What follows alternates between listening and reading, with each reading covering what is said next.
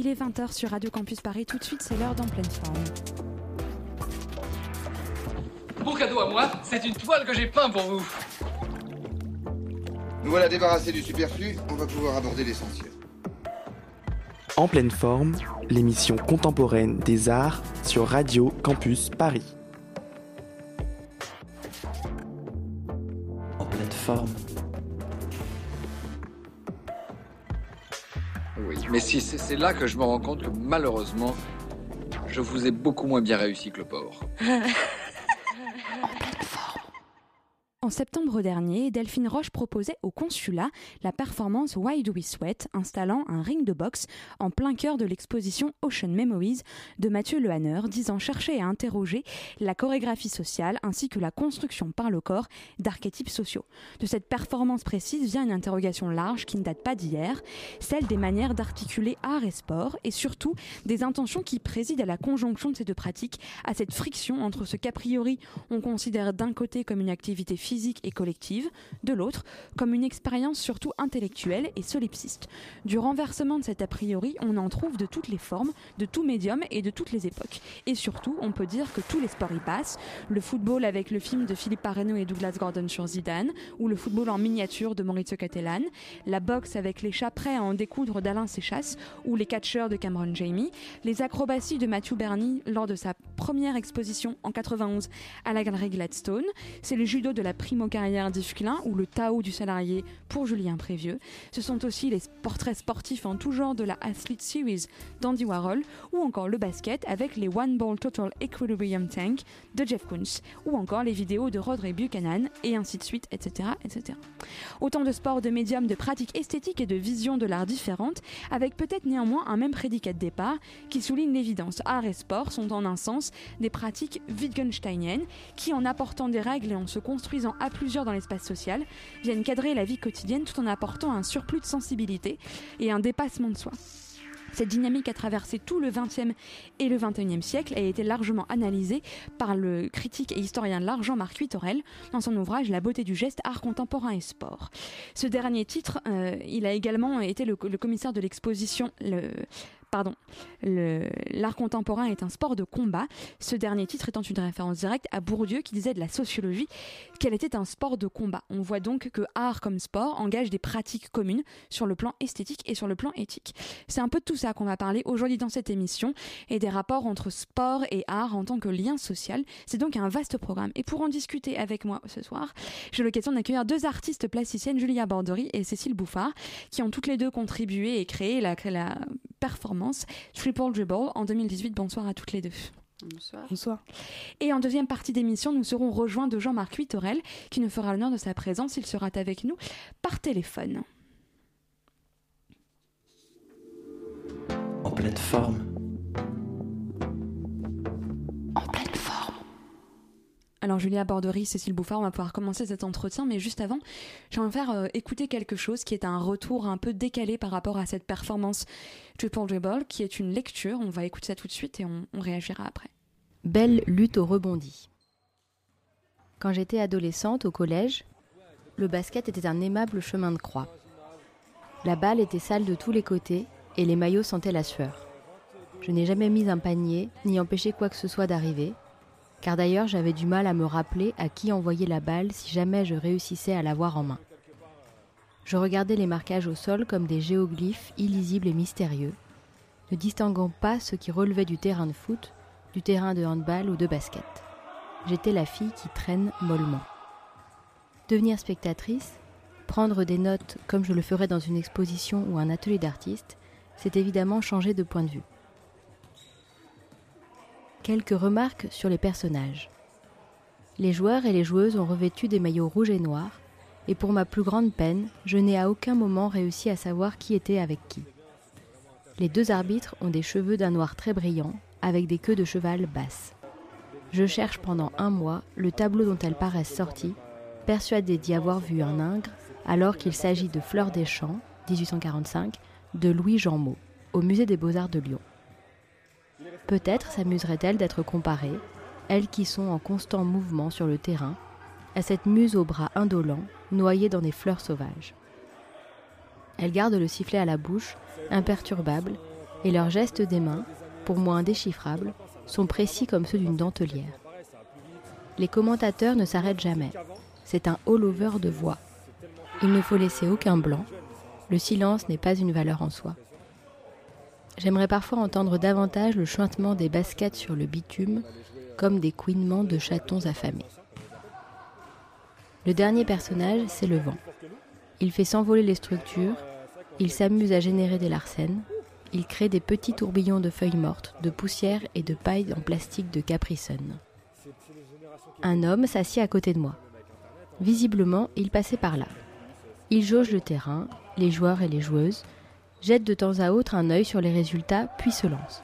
Non mais dis donc, c'est pas possible de garder autant la balle, assène-t-il en direction d'un joueur qu'il juge quelque peu égoïste. Il reste là sept ou dix minutes, peste encore sans animosité, puis s'en va comme il était arrivé.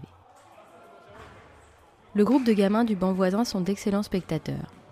Pour une raison inconnue, ils sont très vite acquis à la cause des rouges. Il y a du trémoussement dans l'air.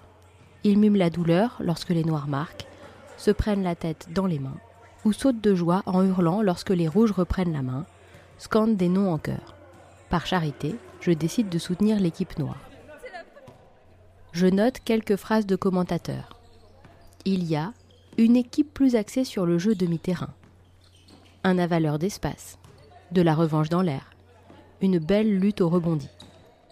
Aux jeunes gens, on recommande de créer du mouvement.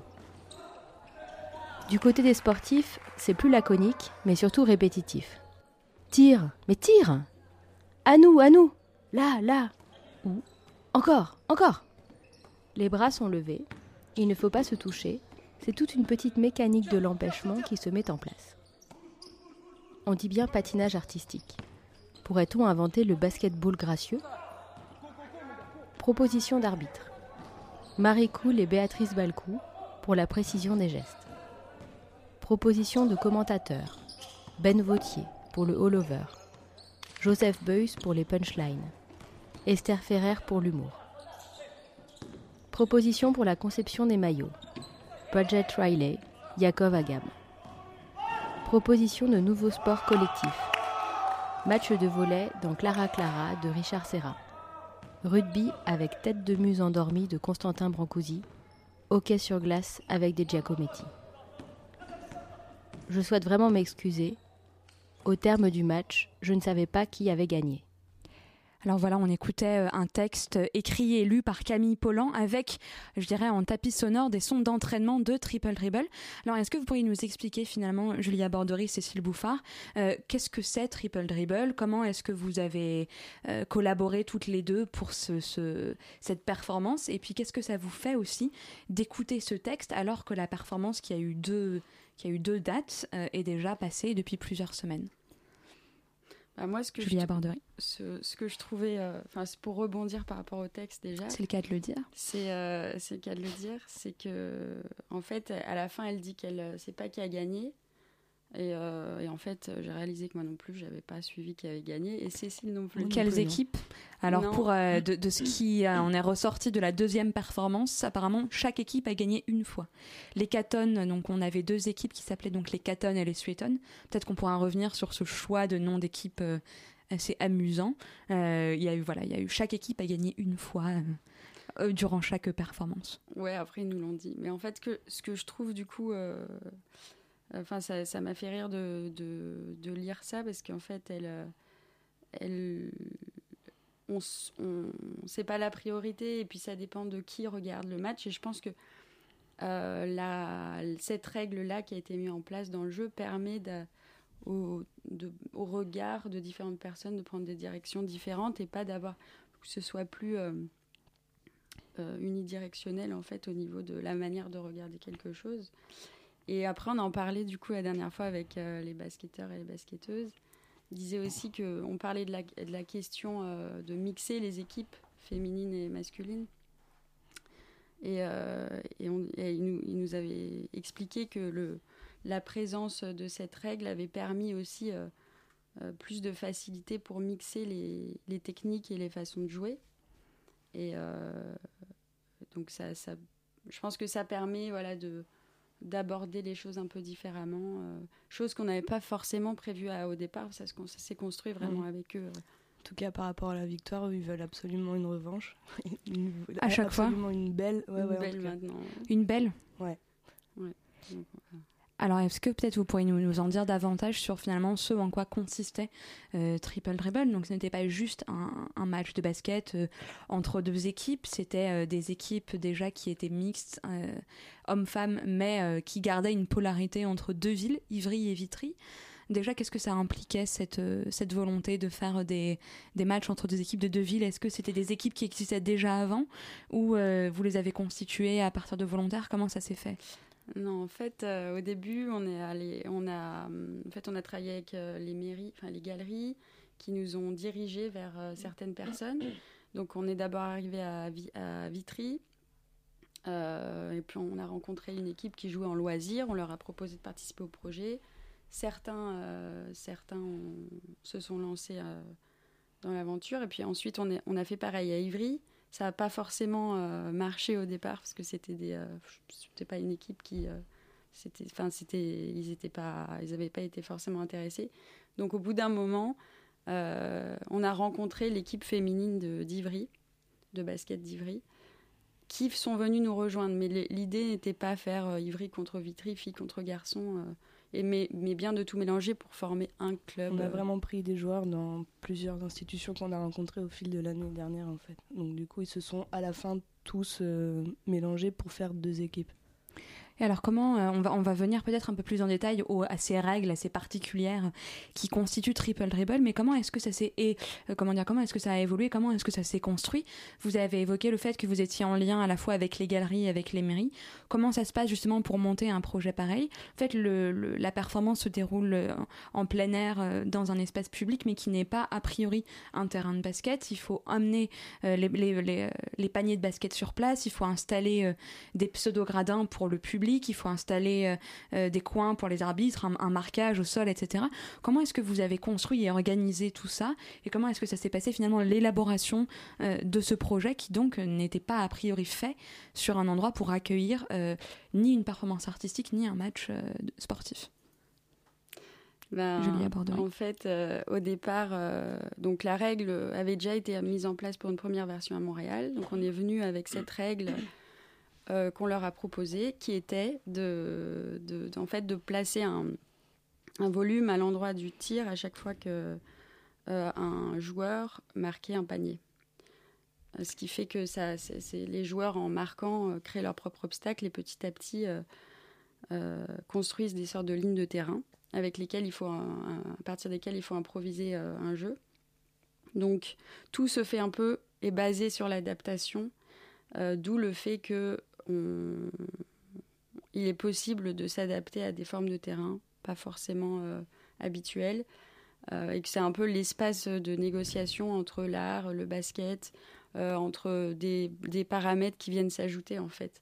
Donc le fait de jouer dans l'espace public, pour nous, c'était assez essentiel, enfin, à cette étape du projet, pour inviter, en fait, tous les publics à venir aussi, à pouvoir se réunir dans un lieu qui n'est pas forcément connoté d'un milieu ou d'un autre, puis inviter les gens euh, de, le- de la rue et du contexte dans lequel s'est fait le projet à poser un regard aussi dessus.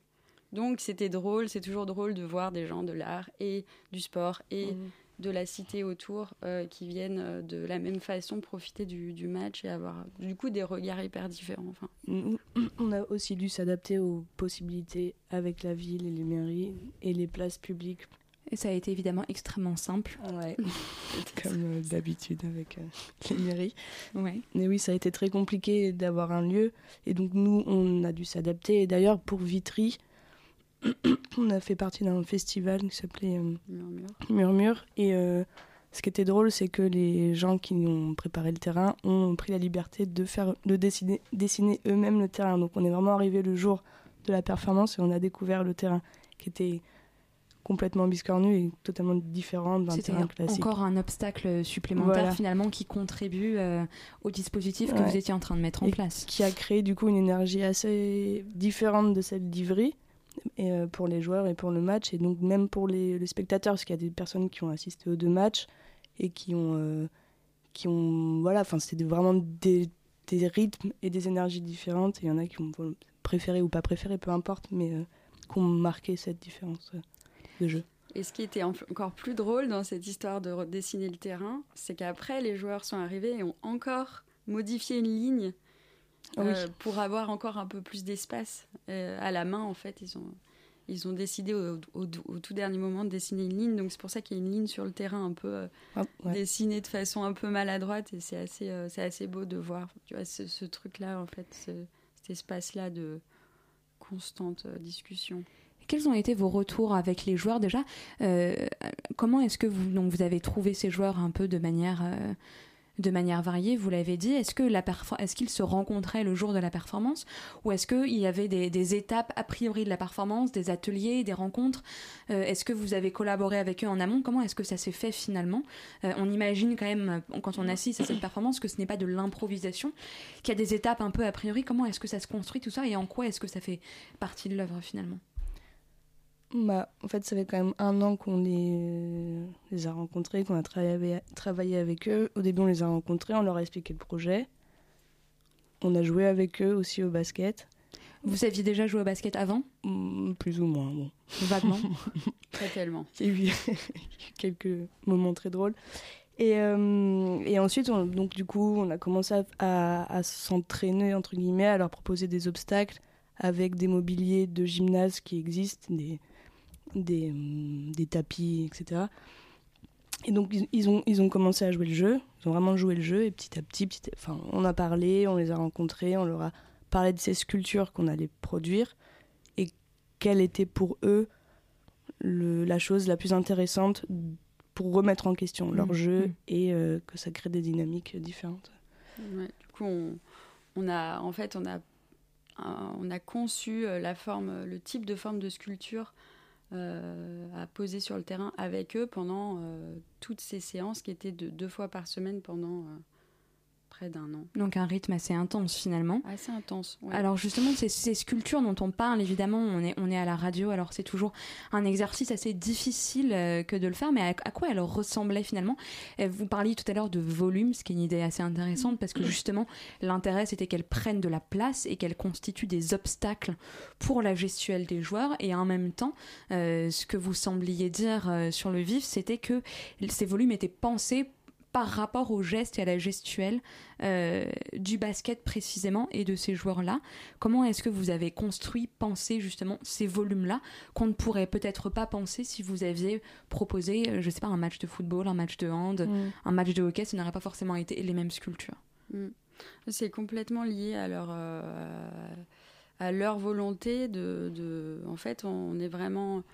Donc, comme disait Cécile, à chaque séance, on leur proposait de prendre du mobilier et d'assembler les choses euh, de façon à ce qu'ils puissent euh, élaborer un peu des volumes, c'est-à-dire euh, apporter un tapis à droite, un à gauche, bien coup on va mettre un toit, puis une chaise, et petit à petit en fait ça se construit comme ça que nous, enfin des, mm. données qu'on a récoltées et qu'on a ensuite interprétées en atelier avec des matériaux assez simples.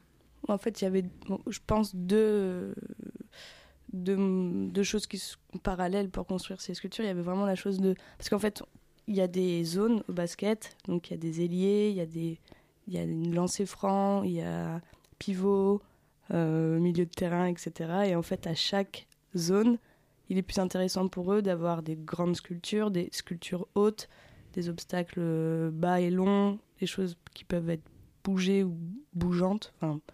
Donc voilà, il y avait ces choses assez précises et ce que eux ils avaient créé comme forme sur le terrain qui était en fait assez précise aussi parce que c'est des choses qui reflétaient leur volonté de jeu.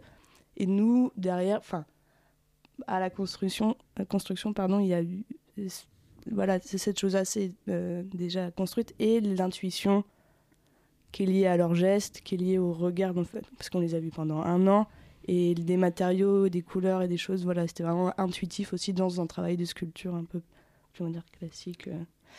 On s'est aussi inspiré de, les, de leur. Euh, enfin, il y avait des discussions par rapport à leurs, leur façon d'être sur le terrain aussi, pas mal de. inspiré aussi de leur comportement au sein du groupe, de.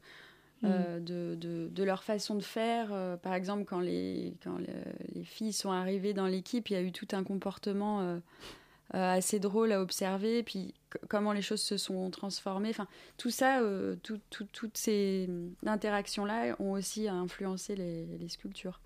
Mais alors justement, ces sculptures dont vous dites qu'elles sont tellement pensées pour le moment, pour les joueurs, pour le terrain, maintenant, qu'est-ce qu'elles vont devenir? Est-ce que vous envisagez de, de refaire Triple Dribble dans d'autres contextes, avec d'autres joueurs, d'autres terrains?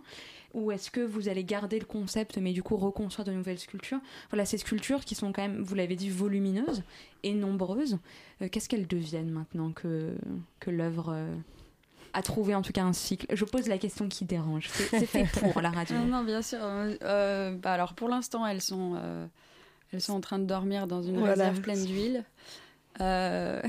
ensuite, enfin, elles sont stockées en, en tout cas.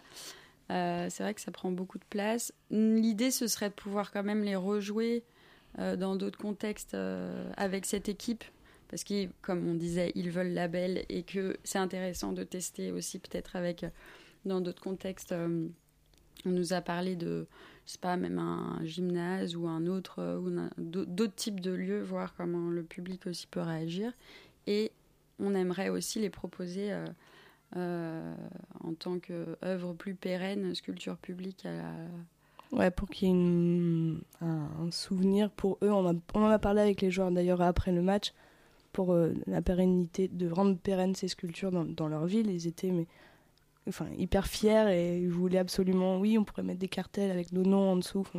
cette chose, ils, sont, mais ils sont motivés, quoi. Ah, ils sont, ils sont super motivés.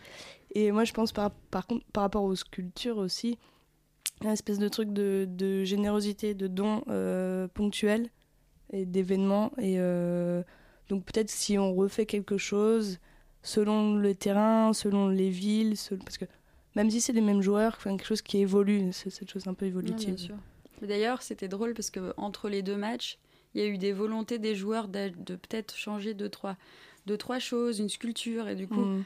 on avait fait une autre forme euh, entre les deux pour euh, un peu bonus. Enfin, du coup, ça évolue à chaque fois en fonction des expériences. Et, euh, donc voilà.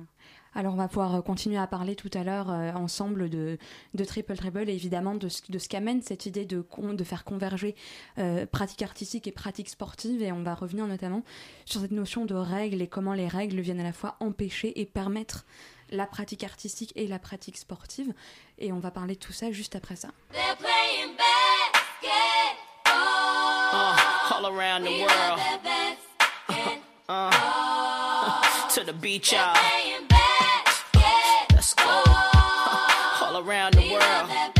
know this is so, so that. It's gonna be a beautiful day of yes, basketball here today, Fuzz. We're not talking about just regular basketball. Nah, We're talking about street ball. Street, street ball. ball. will be played today, and coming into the court right now, man, Bow Wow and his teammates. right, right now. Bob, yeah, what's up, hey, man? Hey, hey, all right now. Here, wave at us, ladies. Now basketball is my favorite sport. Uh-huh. I like the way they dribble up and down the court. I keep it so fresh on the microphone. I like no interruption when the game is on. I like slam dunk to take me to the hoop. Yeah. My favorite play is the alley oop. Uh-huh. I like the pick and roll. I like the give and go. And it's basketball. Bow wow, let's go. All around the world. Oh, jeez. Oh, oh. Beautiful dunk.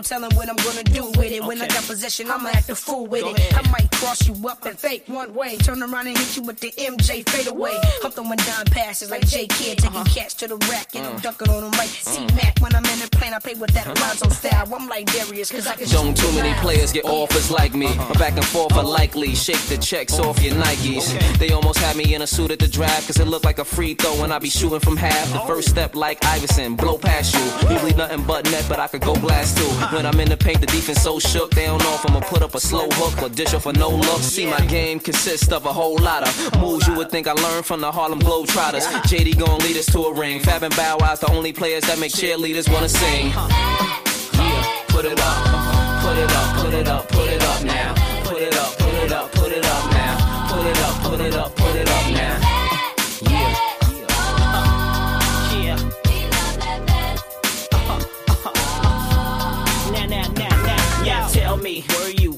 joint. The night MJ scored 63 points when the Lakers won titles back to back. Didn't give nobody no kind of slack. When Vince Carter came, stuck his arm in the rim. Everybody went crazy in the whole damn gym. Uh-huh. To Kimbe Matumbo standing tall, playing D with desire. It's basketball. Sing.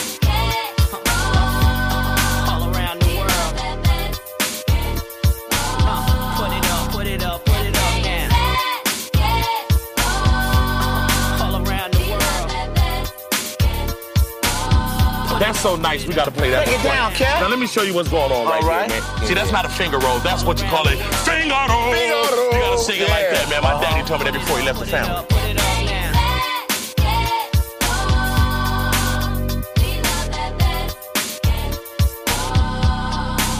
The reason why they won, Why ladies and gentlemen, because they had more points. More points. That's the side I take. À l'instant, c'était la très vintage basketball de Lil Wayne, non pas de Lil Wayne, de Bow Wow et beaucoup beaucoup d'autres mondes.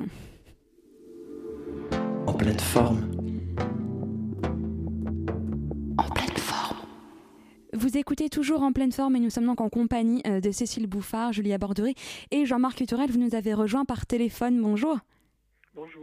Bonjour, merci beaucoup d'être avec nous.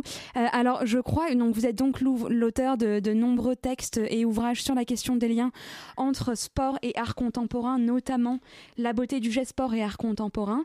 Et alors, euh, je crois que vous avez euh, déjà une, une très longue liste en tête des, des différents liens et des différents efforts qui ont été faits par les artistes de s'intéresser à la question du basketball. Euh, oui, oui. Je, je, je regardais le, regardais le Just Do It de, Julia Borderie et, effectivement, ça me, je, je, revenais vers euh, ces années, euh, fin des années 90, euh, début des années 2000, où un- ces questions ont un peu explosé en fait dans le, dans le contexte de, de l'art. Et, je me souviens de, en particulier, bon, il y a, Bertrand Lavier par exemple a fait une très belle pièce en, en céramique et, et aussi en bois qui reprend des parquets de basket. Euh, moi, l'un des, l'un des artistes qui m'ont, qui m'ont un peu déclenché le, le désir de travailler sur, ce lien, c'est, Jacques Julien en particulier. Et lui aussi s'est beaucoup euh, servi des, en tout cas des formes du basket, du, panier en particulier. Euh, il y, a, aussi Lilian Bourgeat qui a fait un- une très jolie pièce qui s'appelle Dispositif pour lancer les ballons de basket en 98 et, qui consiste à, à- jeter des, des, non pas des ballons, mais des images de ballons euh, de, de- la taille du ballon, euh, dans, de la distance des lancers francs, vers un panier qui n'est pas en fait un panier de basket, mais qui est une corbeille de bureau trouée. Euh, voilà, donc une espèce de représentation de la représentation qui est, qui est assez jolie. Et puis peut-être, moi il y a une, vidéo euh, qui me fascine, euh, qui est aussi de ces, années-là, hein, de, de Roderick Buchanan, l'artiste de Glasgow, euh, qui, avait, qui avait fait une, euh, une vidéo qui durait une heure et demie, euh, qui consistait en un échange de têtes entre deux joueurs, lui et un ami, et, il fallait atteindre 1000, 1000 têtes, 1000 échanges, ce qui est une prouesse technique quand même, même pour des bons footballeurs. Or, il se trouve que euh, ce geste footballistique était filmé à New York sur un parquet de basket, en tenue de basket et avec euh, une musique euh, de jazz. Voilà, avec ce, déport des identités footballistiques et basketteuses qui était, qui était assez, assez super. Mais pour revenir à, à cette question des règles du jeu quand même, parce que c'est- un peu ça qui est en, en- en jeu, si je puis dire, Oui, dans, sûr. dans la pièce de, de- Julia Borderie. Je me souviens d'une, j'avais assisté à, en Irlande à Limerick euh, lors d'un- d'un- d'une manifestation d'art contemporain que, que Guy Tortosa y avait, y avait organisé. Euh, j'avais assisté à, à un match de basket organisé par l'artiste israélien Orit Saïk. Euh, c'était en 96, donc vous voyez, c'était pas hier. Euh, et euh, l'idée, et c'était filmé, l'idée était de, de faire jouer des gens avec deux ballons. Euh, vous savez, vous connaissez la blague hein, en football aussi. euh, euh, si on leur donnait un ballon chacun, ils arrêteraient de se disputer. et, Alors qu'en fait, ça ne fait qu'empirer les choses, j'imagine. Oui, Donc ah ça bah, ne fait que rendre le jeu plus intéressant. Voilà, c'était un bazar épouvantable. Évidemment, ça en était même pathétique parce que c'était des gamins qui jouaient et je sais pas, il y avait quasiment comme un malaise quand même. Euh, avait déjà fait ça avec le football aussi. Euh, voilà, donc euh, évidemment, ça pose la question de la règle du jeu et de comment la transgresser. voilà. Alors justement, cette, cette, question que vous soulignez, la question des règles, euh, des règles dans le sport, c'est justement une question intéressante parce qu'évidemment, il y a aussi des règles euh, dans l'art et dans la pratique artistique. Est-ce que, vous, est-ce que justement l'idée d'une règle, c'est pas intéressant de la déplacer pour en faire non plus quelque chose de régulateur, mais quelque chose de perturbateur? Et est-ce que c'est pas ça justement l'idée d'une règle comme élément perturbateur qui vient créer notamment dans, dans, dans l'œuvre dont on parle aujourd'hui, mais de, de manière plus générale, qui vient finalement interroger ces liens entre, entre l'art et le sport comme pratique sociale Non, mais bien sûr, évidemment. Euh, cela dit, la, question des, règles du jeu, euh, c'est une vieille question de l'art. Hein. Ça n'a pas attendu l'arrivée hein, l'arrivée du sport. J'avais écrit un, livre en je sais plus, en 98, ou, euh, qui s'appelait le Les règles du jeu, le peintre et la contrainte. Vous voyez, donc c'était c'était déjà sur, euh, sur cette question. et on reste bourdieusien aussi dans cette métaphore, puisque Bourdieu a écrit non seulement, a, non seulement dit que la sociologie était un sport de combat, mais a aussi écrit les règles de l'art.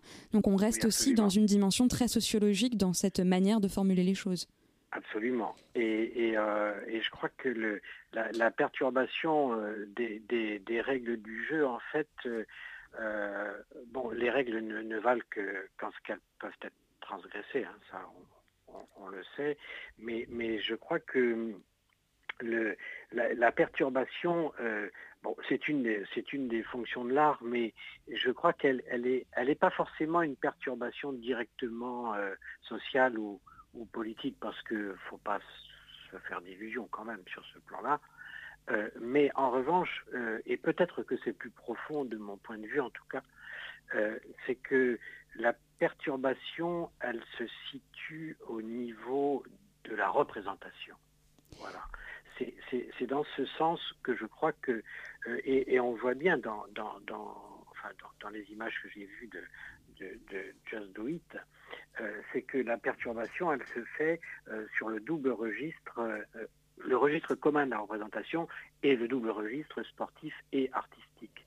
Et je crois que c'est comme ça tant qu'on euh, tant qu'on parviendra à comment vous dire à, trouver des alternatives aux représentations euh, admises et aux représentations figées, euh, je crois qu'on avancera un peu sur le plan de l'art certainement.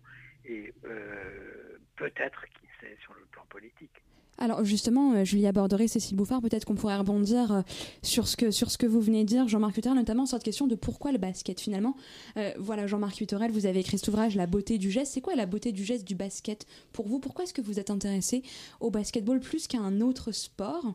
Et cette question justement du rapport entre représentation et perturbation, qu'est-ce que ça signifie pour vous justement en, rebond sur ce que vient de dire Jean-Marc Huterel bah, Julia Bordery. Le basket, c'était c'était une, euh, d'abord c'était une attirance euh, euh, une attirance assez personnelle par enfin envers ce sport qui, qui, qui, donne beaucoup de possibilités au niveau des gestes et au niveau du rapport du ballon de, de fin, des mouvements en général après c'était forcément ça a été initié à Montréal donc c'est le sport quand même local c'est pas c'est pas le premier sport local mais c'est quand même un sport sur ce continent qui est assez majeur. Donc il y avait quelque chose, euh, un peu une volonté de travailler sur euh, un sport euh, populaire qui se joue aussi dans la rue et du coup qui, amène des questions assez larges en fait sociales avec lesquelles il est intéressant de travailler dans plusieurs contextes. Après,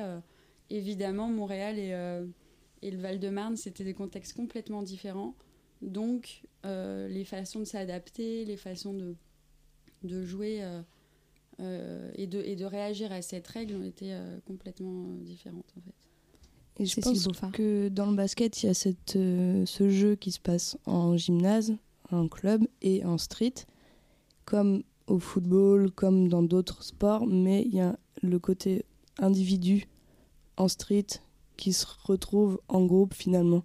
Et donc il y a des rendez-vous et ça se passe dans plusieurs lieux, dans plusieurs terrains extérieurs.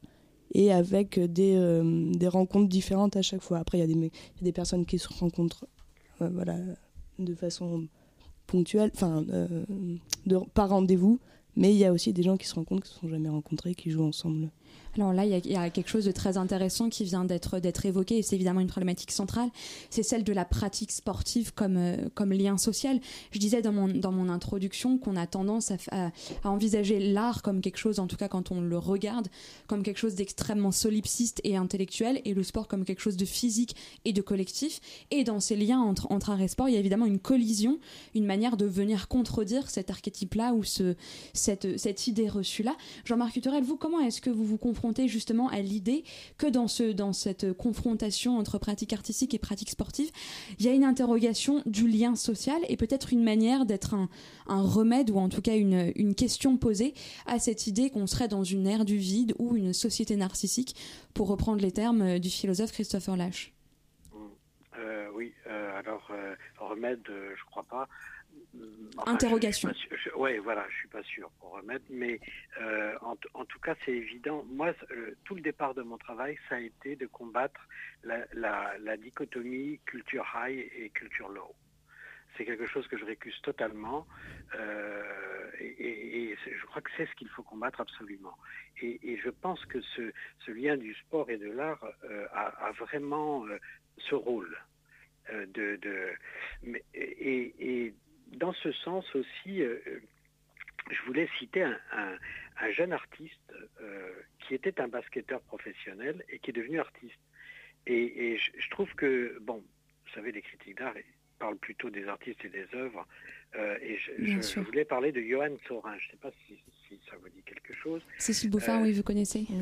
C'est un, jeune, un jeune artiste que, bon, que j'ai exposé en particulier dans une forme olympique et qui fait des performances aujourd'hui et qui est un ancien basketteur de, Cholet euh, qui, euh, qui s'est blessé très tôt euh, parce qu'il a dû compenser un problème de taille dans le milieu du basket où à 1m80 vous êtes un nain. donc il, s'est blessé très tôt et a quand il a dû arrêter le basket, euh, eh bien c'est l'art qui l'a d'une certaine manière euh, sauvé entre guillemets, c'est un grand mot, mais voilà. Et, je trouve que euh, c'est un garçon qui, par, son, haut niveau professionnel, n'a pas eu le temps, si je puis dire, de, faire des études, qui ensuite en a fait parce que l'art l'a attiré. Et, je trouve que ce passage de, vie d'une culture à l'autre euh, pour en faire une sorte d'unité personnelle, je trouve ça très beau alors, est-ce que finalement, c'est une question un peu euh, absurde, mais Julia Borderie et Cécile Bouffin, justement, dans les liens que vous avez eus avec les joueurs, est-ce que vous avez eu l'impression peut-être de réconcilier quelque chose, non pas seulement au statut du, lien social, mais aussi du rapport avec l'art contemporain? Est-ce que, justement, est-ce que, évidemment, c'est une question euh, qui, qui, justement, interroge ce rapport entre culture high et culture low, l'idée que le sport serait accessible à tous là où l'art contemporain aurait une dimension hermétique et ne le serait pas. Or, vous êtes allé précisément euh, dans la banlieue de Paris et pas dans dans le Marais, vous avez, vous avez ouvert ça dans un lieu public et pas, comme vous le disiez tout à l'heure, vous étiez dans la street et pas euh, dans le, dans le local. Est-ce que vous avez eu cette impression de créer un dialogue euh, avec euh, justement, en tout cas de venir confronter cette idée que l'art contemporain serait hermétique et vous avez peut-être créé des, des, des, émotions ou des, ou des intérêts pour l'art contemporain Vous disiez tout à l'heure que les jeunes avaient parfois envie d'exposer les sculptures dans la rue et d'écrire leur propre cartel, donc d'interroger ce que c'est qu'un cartel, ce que c'est qu'une œuvre. Qu'est-ce que ça a été votre ressenti par rapport à tout ça après les deux performances? Julia Bordeaux. Bah, moi, je, je, enfin, à la base, on ne sait jamais trop à quoi s'attendre. C'est ça qui est assez beau. Et l'aventure est de. Au départ, il y a beaucoup d'a priori, en fait, de leur part. Euh, et c'est normal de, se dire euh, des artistes qui viennent travailler avec nous. Et puis, il y a beaucoup d'a priori sur euh, la façon dont, on va présenter les choses. Et en fait, le, ça s'est fait assez naturellement. Après, c'est comme rencontrer quelqu'un et l'apprivoiser et, se mettre au même niveau. Et puis, donc, il y a tout, il y a tout ce, au départ ce travail de, du coup, de nous, de venir les rencontrer, essayer d'apprendre, d'apprendre euh, leurs pratiques euh, avec eux. Et donc, il y a tout ce travail de, euh, d'échange entre ce que, ce que l'un peut apporter à l'autre pour qu'il y ait vraiment un échange d'égal à égal et essayer d'oublier ces, ces a priori-là. Et, ça a fonctionné? Moi, je trouve que ça fonctionne Mm. super bien.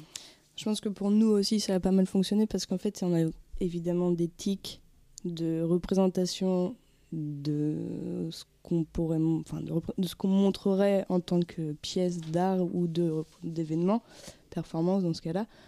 Et, euh, et on a complètement, enfin, je pense, lâché les choses auxquelles on tenait au début. Il y a beaucoup de choses, ah, on pourrait faire ci, ça, ça, et des, voilà, des tics de, de représentation qu'on a complètement lâché pour.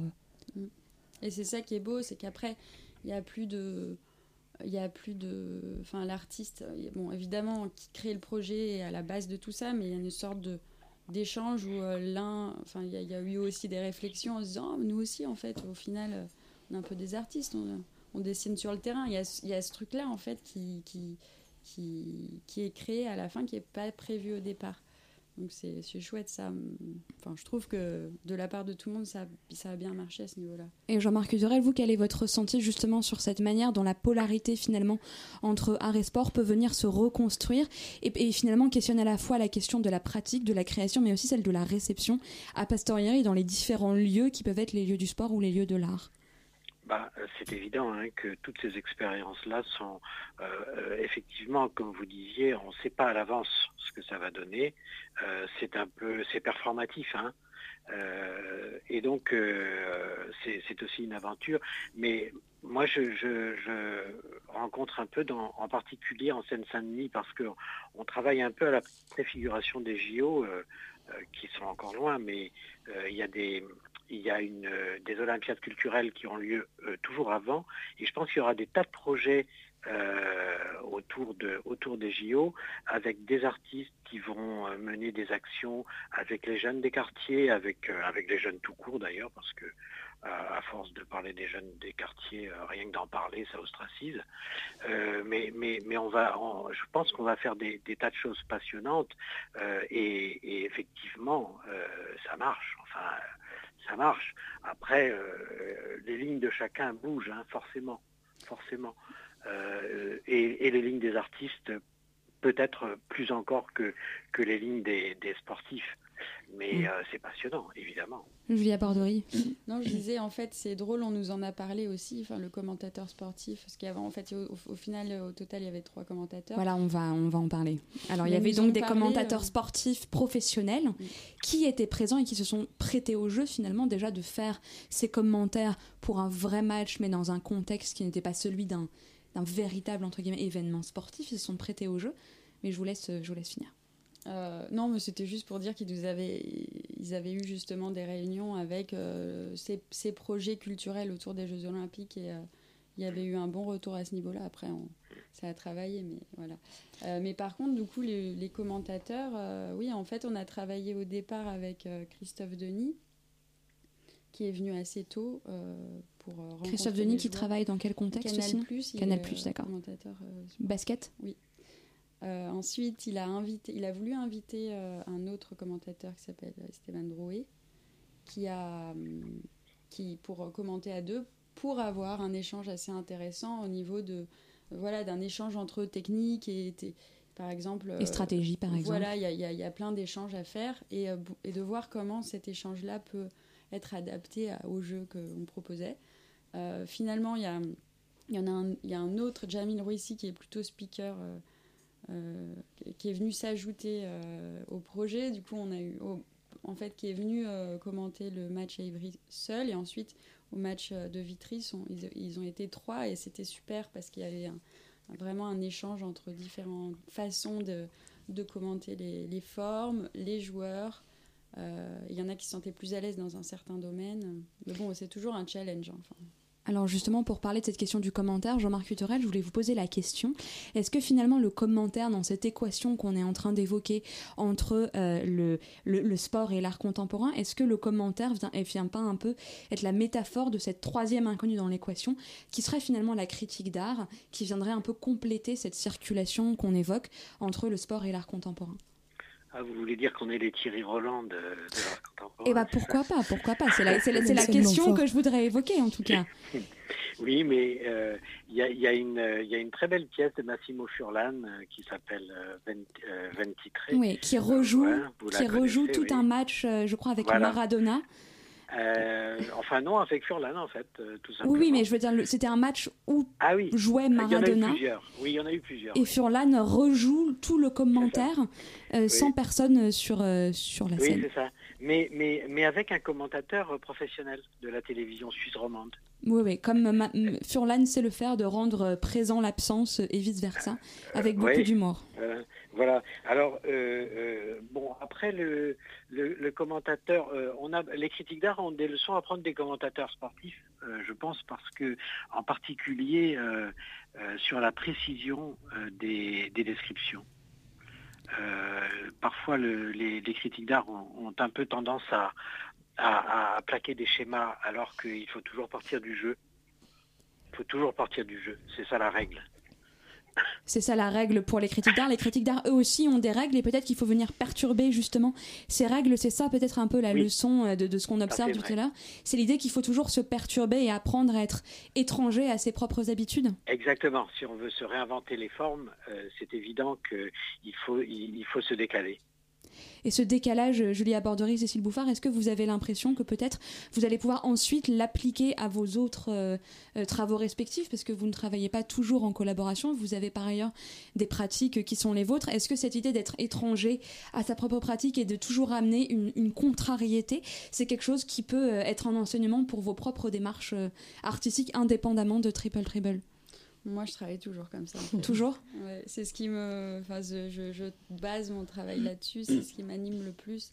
D'ailleurs, à la fin de ce match, euh, enfin, même le moment où, où tout le monde est arrivé euh, au match, euh, au premier match d'Ivry, j'ai été super émue parce que c'est ce qui est le, plus beau de réunir, de voir que tout le monde se sent impliqué dans un projet et qu'il n'y a plus de.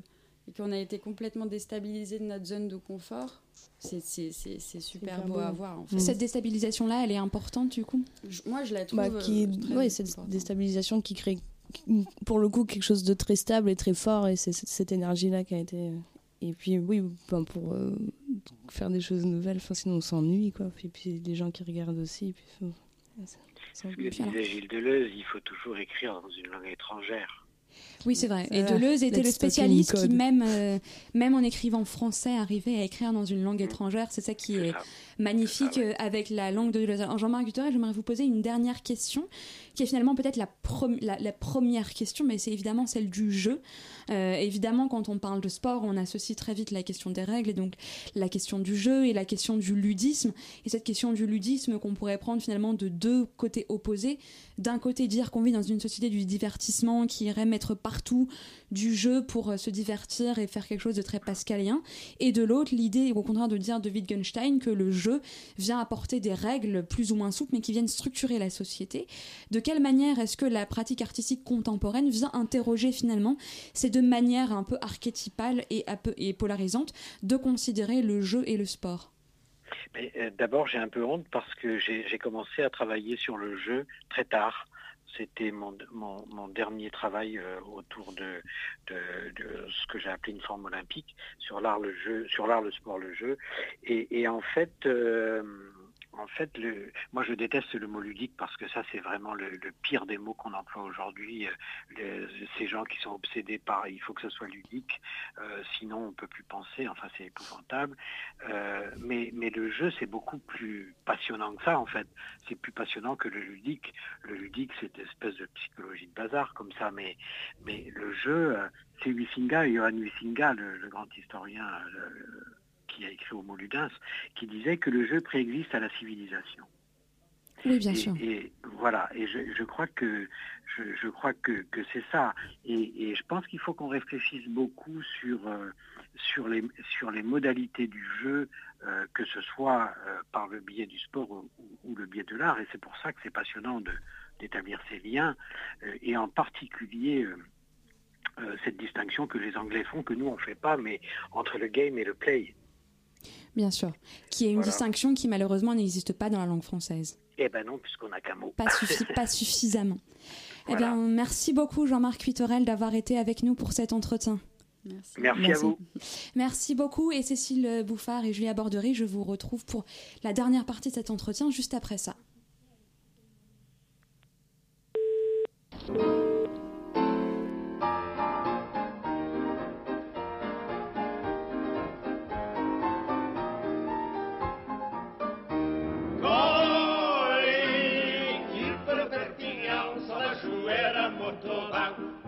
Battue évidemment par l'équipe de Montauban. Mais quand l'équipe de Montauban s'en va jouer à Perpignan, elle est battue, c'est évident, par l'équipe de Perpignan. Honneur au fort, c'est la loi du sport. Vas-y, petit,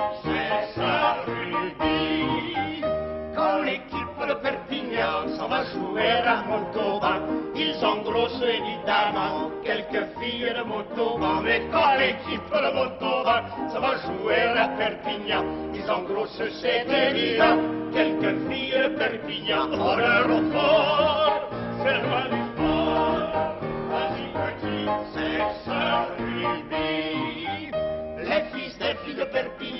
et par les joueurs de Montova.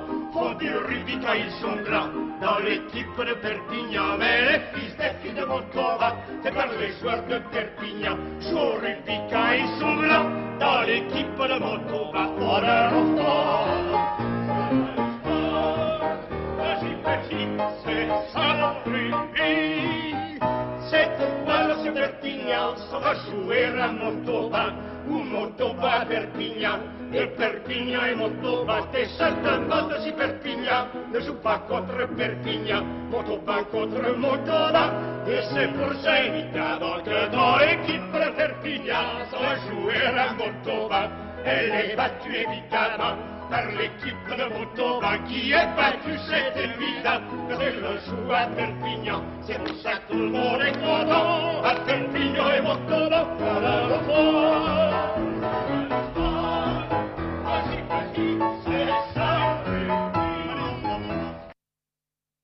À l'instant, c'était la encore plus vintage C'est ça le rugby des frères Jacques. Vous écoutez toujours en pleine forme sur Radio Campus Paris. En pleine forme.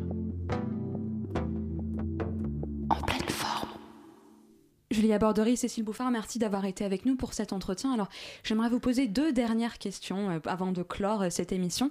La première, c'est finalement quel est votre, euh, votre ressenti maintenant que c'est terminé? Est-ce que vous avez envie de recommencer? Est-ce que vous avez envie de passer à complètement autre chose? Qu'est-ce qui finalement est votre, votre bilan voilà, de, de Triple Dribble en quelques mots? Est-ce que c'est une aventure qui vous aura renseigné sur euh, vos propres pratiques Est-ce que c'est quelque chose que vous avez envie de renouveler avec d'autres contextes, d'autres sports? Enfin, comment ça se passe pour vous? Euh, Julia Bordery. hum, Moi, c'est enfin, c'est un projet qui est hyper euh, en fait important et qui marque un, un grand passage dans ma vie euh, d'artiste. Du coup, c'est évidemment quelque chose que je veux continuer. Euh, là, dans ce contexte encore, on a encore des choses à faire avec le, enfin, cette équipe-là, en fait, cette année. Après, les, les commentateurs sportifs nous proposent aussi peut-être de continuer vers des chemins dans le milieu du sport qu'on connaît pas vraiment. Donc, on va, on va voir un peu comment on peut, euh, on peut continuer ça. Euh, après, évidemment, c'est un, c'est, c'est, c'est- en fait, c'est presque, je, je- je- moi, je le vois presque comme un médium euh, de travailler à partir de, de ces questions-là et de, de sport en fait et de jeu. Donc, oui, évidemment, c'est quelque Bien chose sûr. à travailler, enfin, dans plein de contextes et selon des sports différents. Moi, pour cette édition, on va dire, euh, du coup, j'ai collaboré avec Julia parce que j'avais découvert son, cette première performance à Montréal où j'étais là. Et j'ai dit, mais je veux, je, veux, participer à ça, faire les sculptures et, voilà, et euh, contribuer. Et, euh, effectivement, cette, euh, cette espèce d'excitation qu'il y a lors de la performance, lors du moment, qui est assez incroyable, euh, on a envie de refaire. Après, il y a- énormément de travail en amont. Et, euh, et c'est beaucoup de, de, de, voilà, bah, de travail et de, remettre, des choses à remettre en place. Mais, mais cette excitation-là, de lâcher jusqu'à cette excitation, de, ça donne envie de le refaire, oui, effectivement. Eh bien, merci beaucoup à toutes les deux euh, d'avoir participé euh, à cet entretien. Et tout de suite, il est désormais temps de, de, de passer euh, à une nouvelle chronique dans En pleine forme que, que tu viens inaugurer. Elodie, bonjour Elodie. Bonjour. C'est une chronique livre. Alors, on va parler de toutes sortes de livres au fur et à mesure des émissions. Écrits d'artistes, livres d'art, livres sur l'art. Tout y passe. Et aujourd'hui, je crois que tu aimerais ouvrir la danse en nous parlant d'un livre en particulier qui est celui d'Elisabeth Lebovici, Ce que le sida m'a fait, publié aux éditions Macula. J'ouvre la danse avec euh, le livre qui m'a ouvert euh, à l'art contemporain, Ce que le sida m'a fait, paru en 2017, et le livre événement de la critique d'art. Et Elisabeth euh, Lebovici jette, avec la parution de cet essai un, pavé dans la mare des représentations de l'imaginaire euh, du sida, mais aussi et surtout un, pavé dans la, mare de la critique d'art, de tous les discours sur l'activisme de l'art et euh, de la performance. Ce pavé dans la mare, donc, il a fait des ronds dans l'eau et ça m'a atteint, c'est venu m'atteindre jusque moi, moi qui n'étais guère initiée ni à l'activisme ni à l'art contemporain à l'époque. Euh, lire euh, ce livre, c'est rentrer dans l'art contemporain par la cave. Le sida n'est pas le thème ni le prétexte, il est là. Il est là partout, il est là encore aujourd'hui. Aucune loi, aucun remède, aucun art ne l'élimine. Ce que l'art et l'activisme politique combattent, euh, ce sont les décisions politiques. Toutes ces décisions, celles qui ont tué et qui ont fait que l'épidémie euh, est devenue une guerre, elle le, elle le décrit, c'est la thèse de ce livre. Et les, artistes dans cette guerre ont, été euh, du côté des perdants. Ce sont tous ces artistes euh, euh, et tous ces activistes qu'elle a, qu'elle a décrits. Je prends euh, un petit peu au hasard un, extrait dont, dont je vais vous en faire une lecture. Euh, je suis page 187. L'extrait s'appelle le, journal d'Anal depuis 1991 et elle, dit cela, elle écrit cela. Mon appréciation de l'autobiographie a muté grâce à un historien d'art, Louis Marin. Il m'a appris qu'André Bell, autrement dit Stendhal, avait lancé la rédaction de la vie d'Henri Brulal en faisant relier ensemble les feuilles blanches. Alors j'avance un peu. Ce que je veux vous raconter, c'est comment j'ai été chamboulée par le journal d'Anal de Lionel Soucaz. Anal, ici, c'est un terme qui renvoie à l'histoire, aussi bien qu'à la Révolution. la technologie de la vidéo plus sophistiquée, euh, 20 ans après les premières unités euh, légères protoptac. Alors, je, résume parce que c'était une, lecture aussi, je, je le dis, j'y pense, qui est, qui est assez dure finalement à lire et on le voit. Oui, à et malgré tout, la langue de Lebovici reste euh, bien qu'étant un pavé dans la mare, un petit peu hermétique par moment. C'est, voilà, elle est dense comme un pavé d'ailleurs, et c'est, c'est dans cette densité qu'on y trouve toutes les pistes pour euh, s'initier à l'art contemporain. C'est dans cette, densité aussi qu'on trouve la sensibilité euh, dont on a besoin pour exprimer des choses qui sont pas toujours très claires. Et j'ai trouvé que c'était un, un ouvrage euh, très intéressant pour euh, pour commencer justement à réfléchir euh, à l'art contemporain et, et surtout pour retrouver euh, ces marques euh, euh, dans cette société où elle le dit, il manque les, personnes qui pouvaient témoigner de, cette épidémie sont morts ou malades et se taisent et, elle, en donne une très belle sensibilité.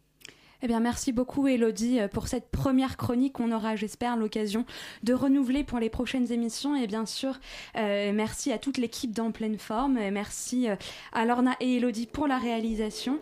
Et merci à vous, euh, Julia Bordery, Cécile Bouffard et Jean-Marc Cuiterel, pour, avoir, pour être venus sur notre plateau. Et donc, En pleine forme revient dans un mois pour une émission qui sera enregistrée depuis le CAC de Bretigny à l'occasion de l'exposition de Nuria Guel. D'ici là, profitez bien de l'automne à l'écoute de Radio Campus Paris.